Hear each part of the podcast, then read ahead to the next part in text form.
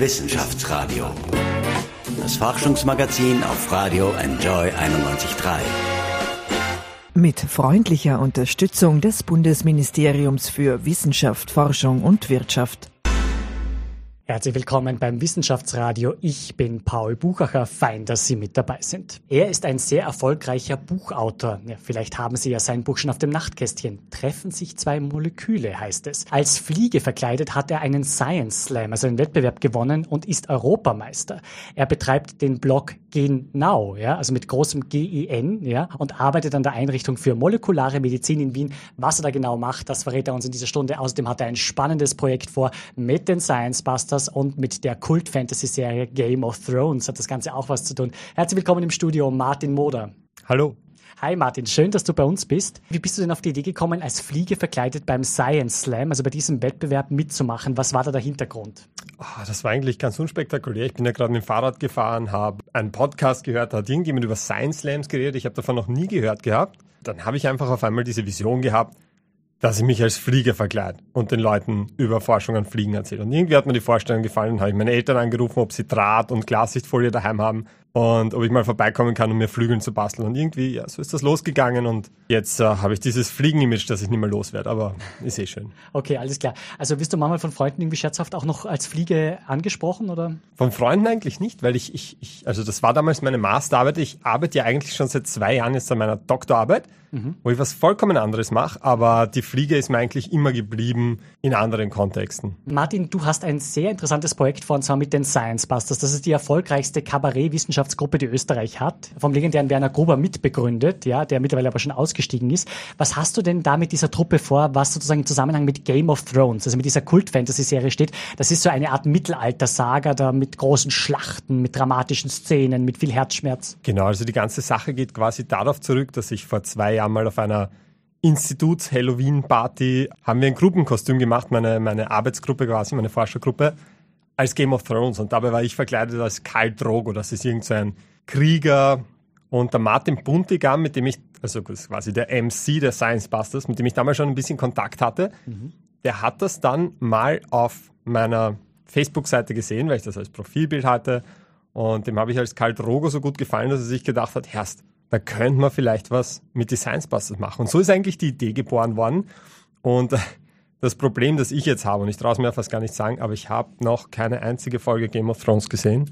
Wirklich? Ja, und ich habe, das ist quasi erst mein Bildungsprojekt, dass ich mir das bis, äh, ja, bis die Sache halt losgeht, ein bisschen aneigne. Für den Fall, dass Fragen aufkommen. Okay. Also wirst du dich da mit Kaffee und Energy Drinks eindecken und sagen, okay, ich schaue Tag und Nacht Game of Thrones, da gibt es ja schon wahnsinnig viele Staffeln und wahnsinnig viele Folgen, glaube ich, ne? Ja, das ist, ich habe ich hab mir tatsächlich so ein bisschen einen Masterplan ausgearbeitet. Mhm. Also ich bin mhm. ein, ein sehr terminkalenderlastiger Typ und ich mhm. habe jetzt so eine kleine Schulteroperation. Das heißt, ich werde ein paar Wochen Zeit haben, wirklich Tag und Nacht diese Serie zu studieren, dass ich halbwegs verstehe, um was da geht. Und ja, den Rest schiebe ich dann eher auf die, auf die Science-Schiene von dem ganzen Programm. Okay, alles klar. Also wir sind schon sehr gespannt. Wer soll denn da aller mitwirken? Soll das sozusagen Helmut Jung wird an Bord sein? Äh, Elisabeth Oberzaucher ist, glaube ich, ein, ein, eine Dame, die die mitwirkt. Ja, ich glaube, äh, es ist alles ein bisschen sehr chaotisch. Ich glaube, die momentane Aufstellung ist quasi Florian Freistetter, Elisabeth Oberzaucher. Ja, genau. ja.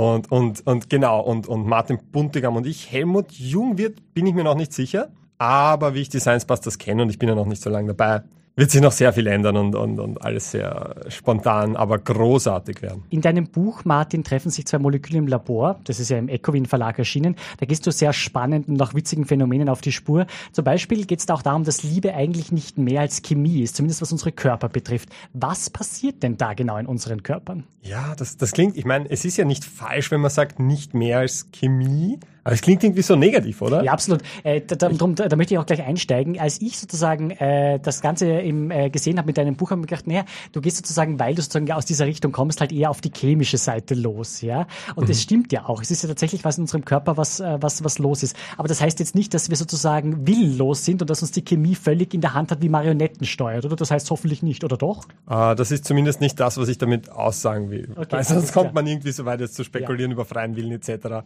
Okay. Das möchte ich ja, so weit möchte ich jetzt gar nicht gehen. Ja, Dann okay. mache ich mir immer nur Feinde, sowieso, wenn ich über sowas rede. Aber auf jeden Fall, ja.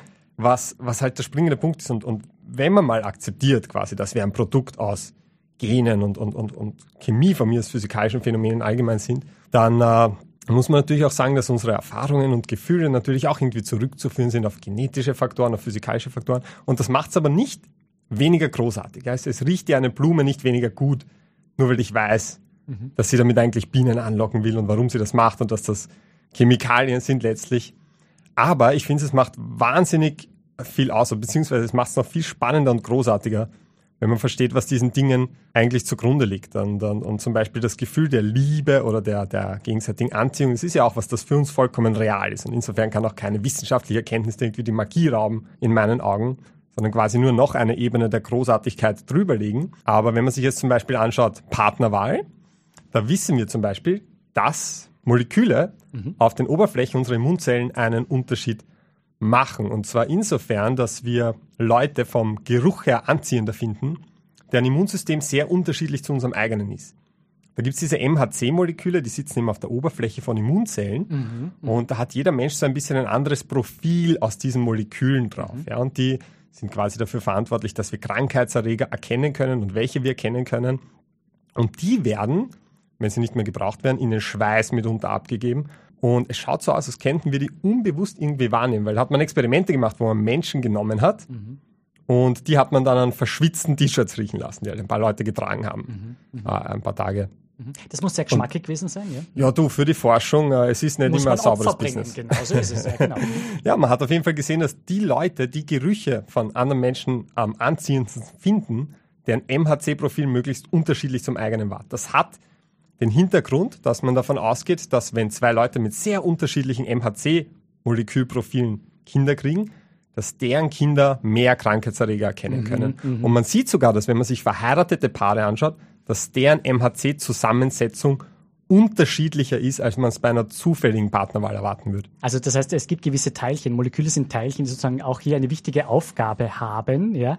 Du schreibst auch, Speichel regt den Koitus beim Sex an. Warum ist denn das ausgerechnet der Speichel und nichts anderes? Ja, das ist jetzt was, das ist jetzt nicht, das kann man jetzt nicht als Faktum hinstellen, aber das ist halt eine Vermutung, die im Raum liegt und die hat eine sehr berühmte Anthropologin, äh, Helen Fisher. Also eine berühmte Menschenforscherin und Anführungszeichen, ja? Ja, genau, genau. Und das ist die Idee, wir wissen, dass Testosteron quasi äh, den Sexualtrieb steigert in Männern, aber auch in Frauen. Was äh, auch der Fall ist, ist beim Speichel von Männern zum Beispiel, dass wir Testosteron in unserem Speichel auch in einer nennenswerten Konzentration haben, verglichen mit Frauen. Und die Idee ist, dass vielleicht, und man kann sich ja fragen, Generell gibt es das Phänomen, wer gelegentlich in die Disco geht, etc., kennt es vielleicht. Männer küssen mit offenerem Mund, setzen häufig mehr Speichel ein. Mhm. Ganz geschmackige Sache, immer gern gesehen. Mhm. Und die Idee ist, dass, dass das eventuell den unterbewussten Grund haben könnte, dass man versucht, Testosteron an die Frau zu transferieren, um ihren Sexualtrieb zu erhöhen. Ist aber, wie gesagt, mehr eine Hypothese, die im Raum steht, als ein Faktum, aber ich finde die Idee ganz spannend und äh, vielleicht wissen wir in ein paar Jahren mehr. Würdest du persönlich gerne bei so einem Forschungsprojekt dem nachgehen? Ja, das stelle ich mir unglaublich spannend vor. Man macht das vielleicht in irgendwelchen Diskotheken, ja, äh, lässt sozusagen eine Horde junger Männer äh, ausschwirren sozusagen, ja, wie die Bienenschwärme, ja, und dann sozusagen und kann man irgendwie das messen über irgendwelche Messgeräte, die man an sie anbringt. Ja, wie viele Mädchen haben sie geknutscht, äh, wie viel Speichel wurde abgesondert? Meinst du als Studienleiter oder als Teilnehmer? Ist vielleicht als Studienleiter ja, oder auch gerne als Teilnehmer. Ja, was ist dir denn lieber? Naja, also da, da möchte ich mir jetzt nicht äußern, aber ich sage als Teilnehmer, wäre wahrscheinlich schade. meine Freundin wäre wahrscheinlich nicht sehr happy. Ah, okay, aber, das verstehe ich, ja. Ja, aber Studienleiter wäre es vielleicht ganz interessant. Okay. Du hast noch sehr viel weitere verblüffende und witzige Erkenntnisse in deinem Buch. Willst du uns noch ein, zwei erzählen, Martin? Ja, die besonders prototypisch für das Buch stehen. Ja? Hm, prototypisch. Ich meine, ich gehe, ich gehe vielen Fragen nach, die teilweise wirklich tiefe Fragen sind, wie wo kam das erste Lebewesen her? Das finde ich ganz spannend, weil es gibt ja keine Evolution, wenn nicht irgendwo mal ein Lebewesen entsteht. Und dann noch ganz äh, Fragen, die auf den ersten Blick vielleicht ein bisschen absurder sind, aber eigentlich um nichts weniger großartig oder spannend, wie zum Beispiel können wir Fleisch herstellen, ohne dafür Tiere zu töten? Können wir Dinosaurier zurückholen? Können wir vielleicht irgendwelche anderen Urzeitriesen zurückholen? Etc. Wie kann ich meine Willenskraft stärken? Und das sind, äh, was, wenn ich mich jetzt auf ein, zwei Themen festnageln müsste, ähm, dann wäre es vielleicht hm, das Zurückholen von ausgestorbenen Arten. Das Okay. finde ich spannend. Wir haben alle Jurassic Park gesehen. Ja, stimmt, ja. Film, wo alles katastrophal ausgeht. Ich finde Mhm. es trotzdem irrsinnig cool. Also ich finde, wenn wir es machen könnten, sollten wir es tun. Aber, das heißt, würden wir sozusagen Dinos wieder zum Leben erwecken, müsste es spezielle Parks dafür geben. Das gibt es ja dann schon im Jurassic Park. Es müsste, die müssten irgendwo auf Inseln sein, wo kaum jemand hinkommt, außer ein Wärter, der ihnen vielleicht äh, Futter bringt oder sowas, oder? Wie, wie wäre das? so ja, auf der anderen Seite denke ich mal dann, wenn wir Zoos haben, wo Löwen sind und Bären etc., hey, dann schaffen wir das mit Dinos auch irgendwo in der Wiener Innenstadt. Okay, Weil okay. Brauchen halt ein großes Gehege. Aber die Frage ist quasi, also was sie in Jurassic Park machen. Sie nehmen quasi das Genom von, die, äh, von, von Dinosauriern aus Moskitos, die eingeschlossen sind im Bärenstein und machen daraus wieder die Tiere. Können wir das machen? Die Antwort ist, naja, also sagen wir so, wir haben ein Problem. Die Dinosaurier sind ausgestorben vor circa 65 Millionen Jahren und die Halbwertszeit von DNA, also die Zeit, die es braucht, bis die Hälfte aller Verbindungen in der Erbinformation zerfallen ist, sind in etwa 500 Jahre.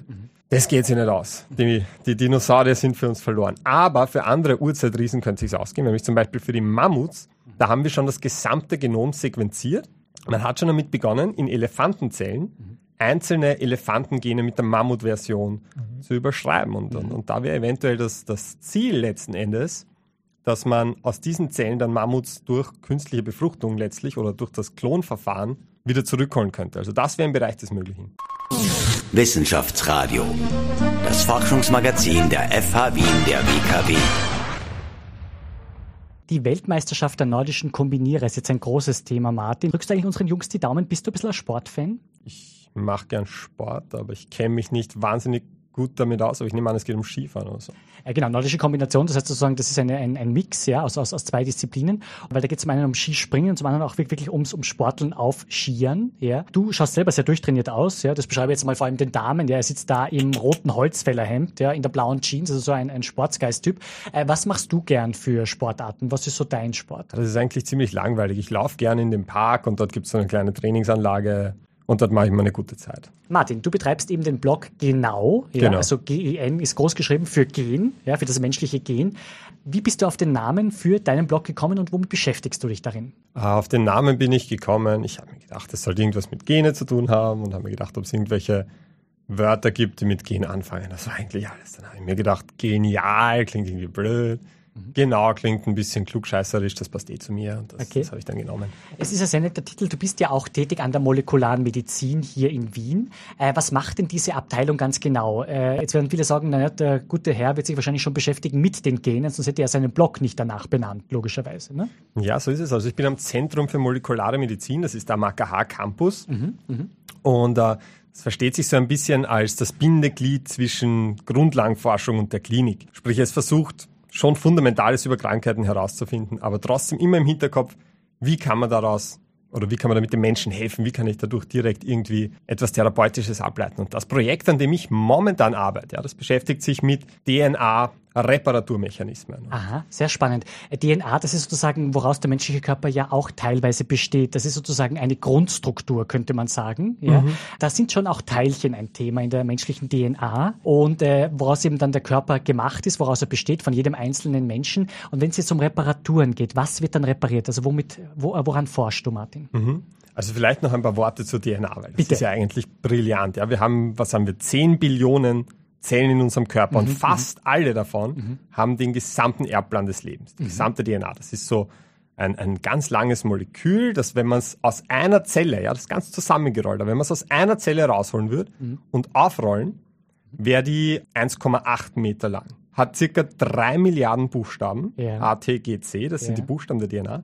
Und wenn man die vorlesen würde, wenn du dein Genom vorlesen würdest, dann würdest du bei einer regulären Lesegeschwindigkeit ohne Pause 50 Jahre brauchen. Wahnsinn. Aha. Das okay. ist die Menge an Das Erbinformationen, mit der wir arbeiten. Und äh, ist in dieser Erbinformation sozusagen auch schon eigentlich alles ein bisschen programmiert, vorab gespeichert, wie alt wir werden sozusagen? Also ein bisschen auch ein Teil der Lebenserwartung. Oder können wir das sozusagen auch noch ein bisschen was selber dazu tun? Oder ist schon relativ viel sozusagen in den Genen festgelegt, wie unser Leben verlaufen wird, was wir für Typen sind, wie wir mit anderen Menschen umgehen und so weiter? Es ist sicherlich viel festgelegt. Und das ist immer die große Streiterei. Mhm. Nurture versus Nature, sprich, was ist jetzt in den Genen und was können wir ändern? Äh, es wäre absurd, also es gab ja diese Vorstellung, wo man sagt, Tabula rasa, eine leere Tafel. Mhm. Jeder, der auf die Welt kommt, ist quasi ein unbeschriebenes Blatt. Ist eine schöne Vorstellung, ist natürlich so nicht ganz richtig. Mhm. Es ist natürlich ein Stück weit festgelegt, wie aggressiv werde ich sein? Genau, ja, vielleicht genau, über das ja. Testosteronlevel. Ja. Wie ist meine generelle Lebenserwartung? Habe ich irgendwelche Krankheitsvoraussetzungen Mhm. Etc.? Und was jetzt mit diesen DNA-Schäden der Fall ist, und vielleicht möchte ich das noch sagen, weil das habe ich jetzt vergessen. Gerne. Wenn ich aus all den menschlichen Zellen von einem Körper die DNA rausnehme und auswickel, Mhm. wird die eine Kette bilden, die über 130 Mal bis zur Sonne reicht. Also das ist die Menge an DNA, die wir in unserem Körper haben. Und diese DNA bekommt im Laufe des Tages Schäden. Also während wir hier unser Gespräch führen und gemütlich da sitzen und es schaut aus, es wird nicht viel passieren bei der DNA, kriegen wir in unserem Körper mehr Schäden an unserer DNA, als alle Wikipedia-Artikel aller Sprachen zusammen Buchstaben haben. Und die müssen alle repariert werden. Und dafür haben wir Reparaturmechanismen. Nur sind die bei manchen Leuten äh, defekt. Die haben dann seltene Erbkrankheiten mit exotischen Namen wie Xeroderma pigmentosum, Fanconi-Anämie. Da gibt es keine wirklichen Behandlungen. Und wir versuchen herauszufinden, kann man Zellen von diesen Patienten nehmen, zusätzlich noch andere Gene ausschalten, damit die Zellen aber wieder besser funktionieren und besser die Schäden reparieren. Mich würde ja auch interessieren, Martin, wie wichtig sind denn eigentlich mittlerweile Social Media für dich, ja? Also auch in täglichen Arbeit. Nutzt du vielleicht schon ein Next Big Thing, also ein nächstes großes Ding aus Amerika, das bei uns noch wenige bis gar nicht nutzen, ja? Also Snapchat ist bei uns noch sehr verhalten, zum Beispiel, ja? Aber gibt es so ein Next Big Thing, ein nächstes großes Ding in der Forschung, wo ihr sagt, ja, das ist eine super Plattform für Forscher, da tauschen wir uns aus, das ist ein super Tool.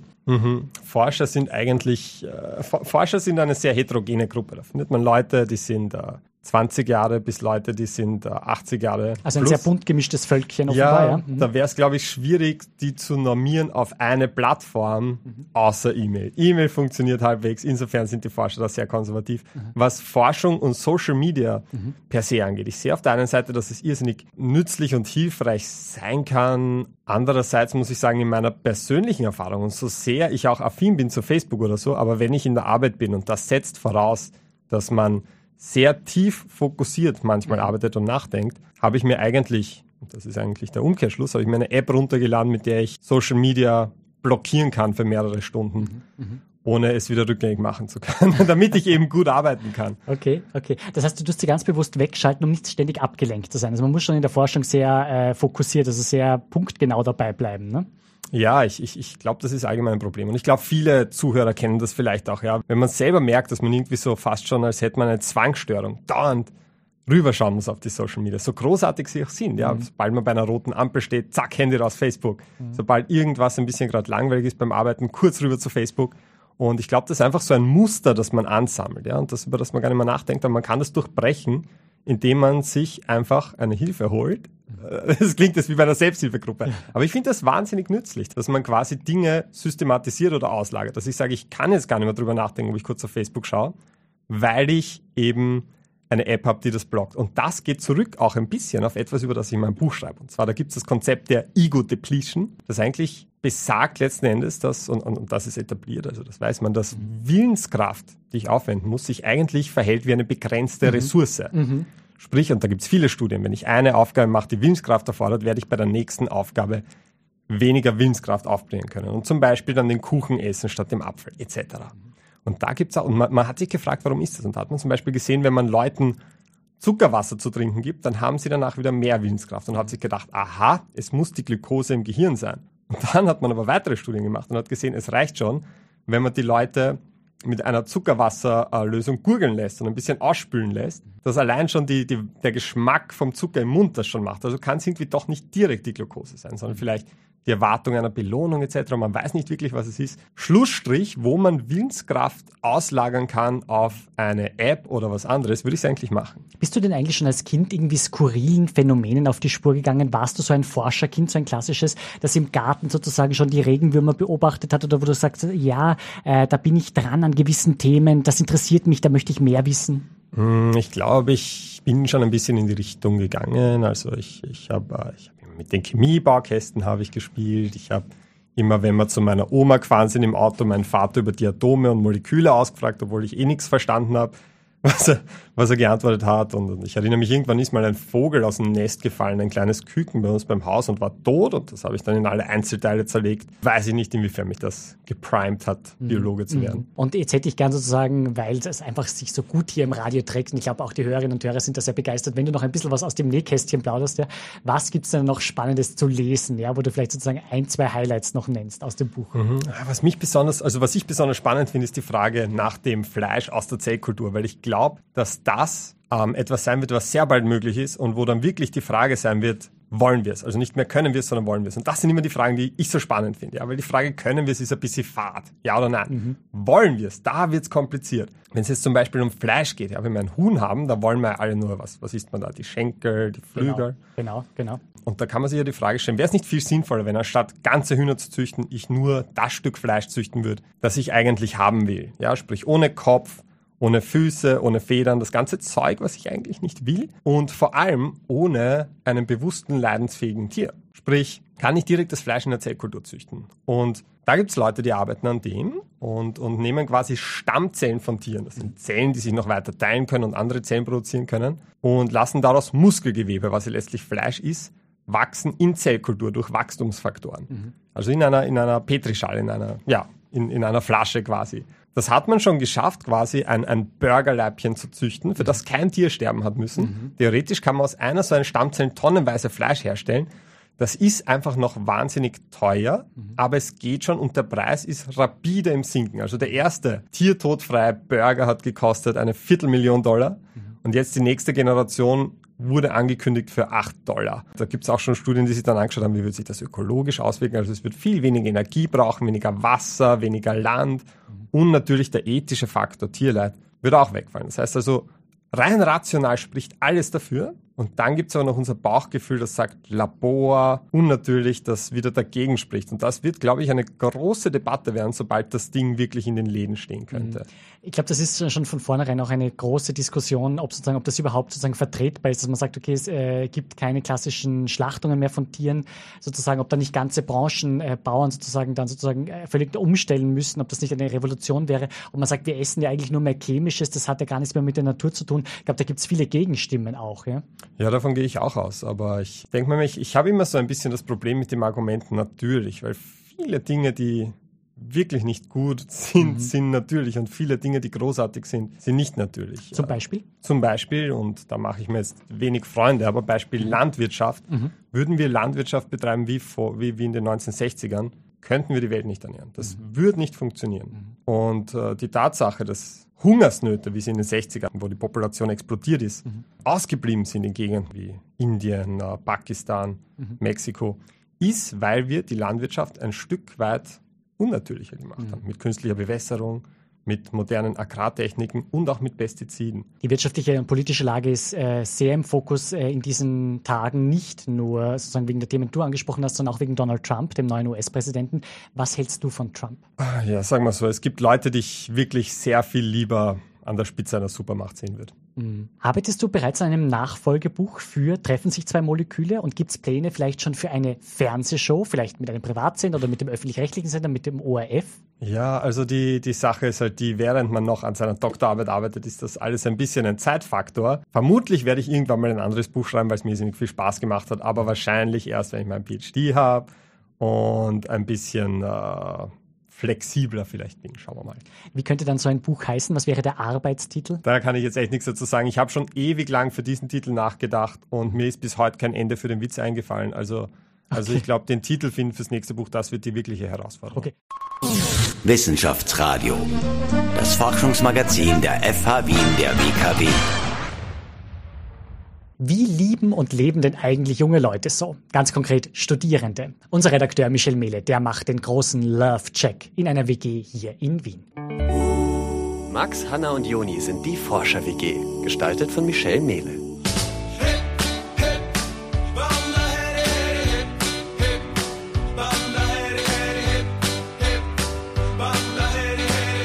Heute übers Dating.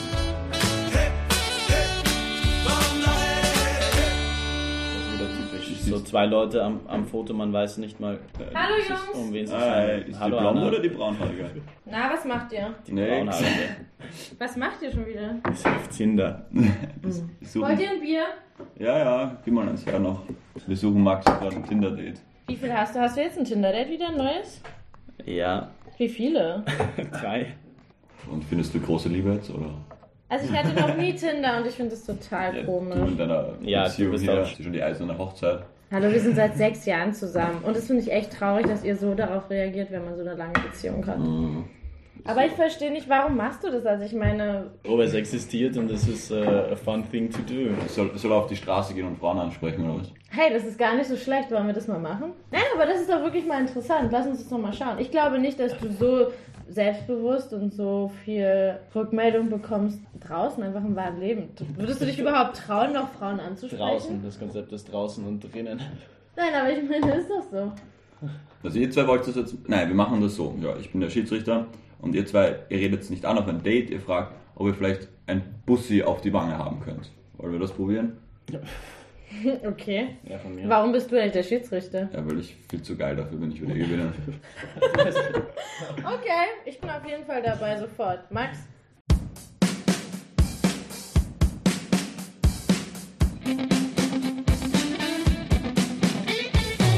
So, wir stehen hier Ecke, Servitengasse, Ecke, Berggasse. Und jetzt fängt die Bussi Challenge offiziell an. Fünf Minuten. Okay, wir werden jetzt sehen, wer gewinnt. Let's go. Und los. Wollen Sie mich jetzt verarschen oder was? Nein, wirklich. Es ist äh, wirklich. Es ist wirklich. Und die Zeit rennt. Also wenn Sie. Äh und auf die Wange geben, dann kriege ich gleich zwei Striche. Danke. Danke. Ja! Okay. Ich bin gerade am Weg auf die Uni. Ich habe eine Präsentation. Sie müssen mir nur einen Bussi geben und dann. Sag nein, sag nein, sag nein. Sag nein. Vielen Dank. Auf die Wange, dann gewinne ich. Das ist echt wichtig. Danke, danke, danke, danke, danke. Ich wollte fragen, ob Sie mir einen Bussi geben nee, könnten. Das mag mein Hund nicht. Zwei Bussis auf die Wange geben, dann gewinne ich die Bussi-Challenge. Äh, was? Ähm, es geht nur darum, ich müsste bitte um ein Bussi bitten. Alter, was passiert denn da gerade? Bussi-Challenge. Wir schauen mal, das Real Life Können Sie mir einen Kuss auf die Wange geben?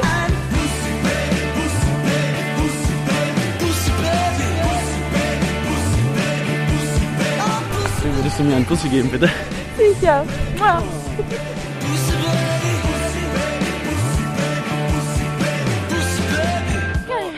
Offizielles Recap. Wow! Ich hier als offizieller Bussi Challenge Schiedsrichter. Wer hat gewonnen?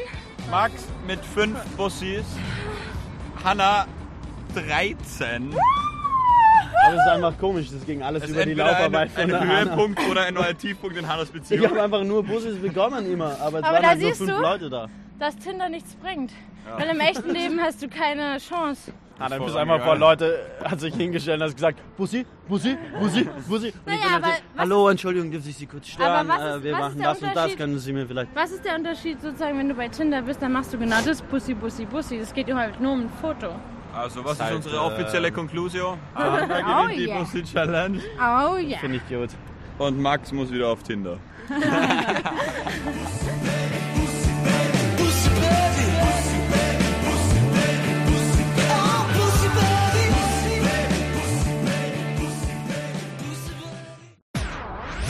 Wissenschaftsradio.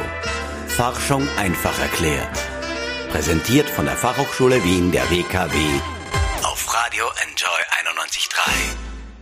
Martin, welche Forschungspläne willst du denn noch umsetzen? Was schwebt dir für die nächsten Jahre vor? Hm, ich arbeite gerade an einem sehr großen äh, Projekt quasi mit meiner Doktorarbeit. Ich bin schon mal froh, wenn ich das gut über die Bühne bringe. Dann bin ich forschungstechnisch eigentlich schon mal sehr happy. Und dann schauen wir, was passiert, wenn ich eine sehr coole Postdoc-Stelle bekomme im Labor meiner Träume, dann stürze ich mich natürlich äh, sofort darauf. Aber ich habe da jetzt keine konkreten Pläne. Also eine Stelle nach dem Abschluss deines Doktoratsstudiums. Was wäre eine coole Stelle, wo du sagst, das würde ich unbedingt gerne machen wollen? Das würde mich wirklich reizen. Ja? Wäre das auch was Internationales vielleicht? Ähm, ja, wobei es mir eigentlich relativ egal ist, ob das jetzt sehr international ist oder nicht. Ich meine, heutzutage muss man quasi ins Ausland gehen, wenn man in der Forschung bleiben will. Mich interessiert vor allem an was wird gearbeitet, was ist das Projekt. Und zum Beispiel, ich arbeite ja in dem Bereich DNA-Reparaturmechanismen und was sehr eng damit verbunden ist, ist das Thema Altern und die Frage, was eigentlich das Altern vorantreibt und ob man es vielleicht ein Stück weit aufhalten könnte, rückgängig machen könnte.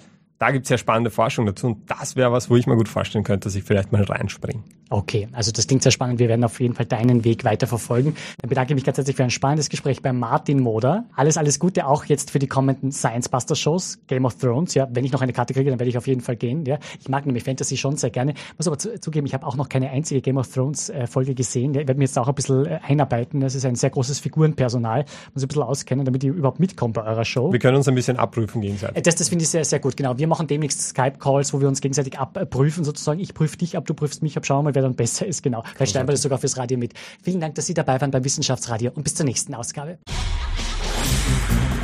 Wissenschaftsradio, das Forschungsmagazin. Jeden Dienstag von 10 bis 11. Alle Infos unter enjoyradio.at.